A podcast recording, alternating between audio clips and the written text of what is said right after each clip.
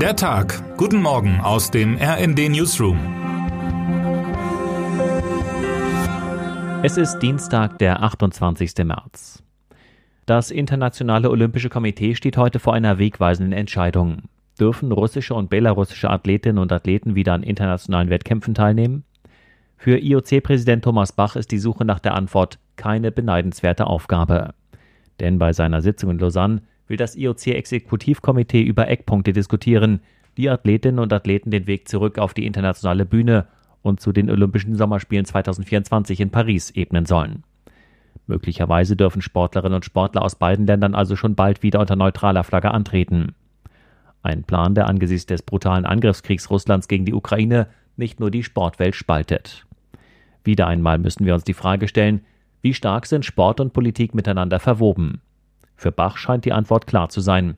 Wir wollen den Sport nicht als politische Waffe, sondern als verbindende Kraft, sagte der Olympiasieger von 1976 vergangene Woche in Essen.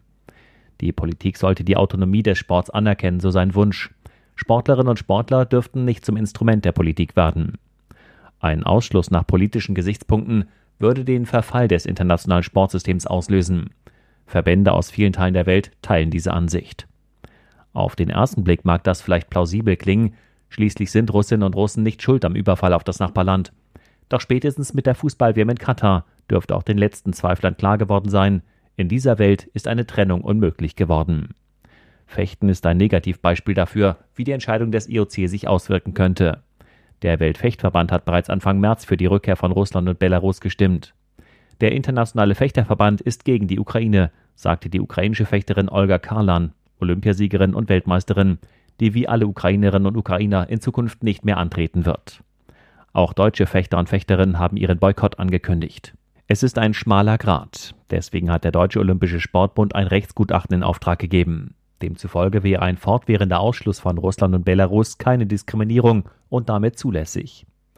Während der DOSB daher klare Kriterien und universelle Regeln vom IOC fordert, gehen andere Nationen auf die Barrikaden. Die Ukraine, Estland, Lettland, Litauen und Polen haben das IOC in einer gemeinsamen Erklärung aufgefordert, die Sperre zu verlängern. Es gibt keinen einzigen Grund, von der Ausschlussentscheidung abzurücken, heißt es. Was die Rückkehr von Russinnen und Russen in der Realität noch bedeuten könnte, hat Rodel-Olympiasieger Felix Loch vor einigen Wochen besonders bildlich beschrieben, als er über Biathlon sprach. Da steht dann jetzt der Russe neben dem Ukrainer und schießt 50 Meter entfernt auf Scheiben.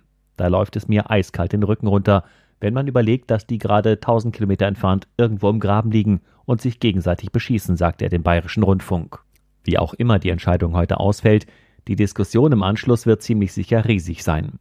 Vergessen dürfen wir dabei nicht, dass es immer noch um Menschen geht, auf allen Seiten.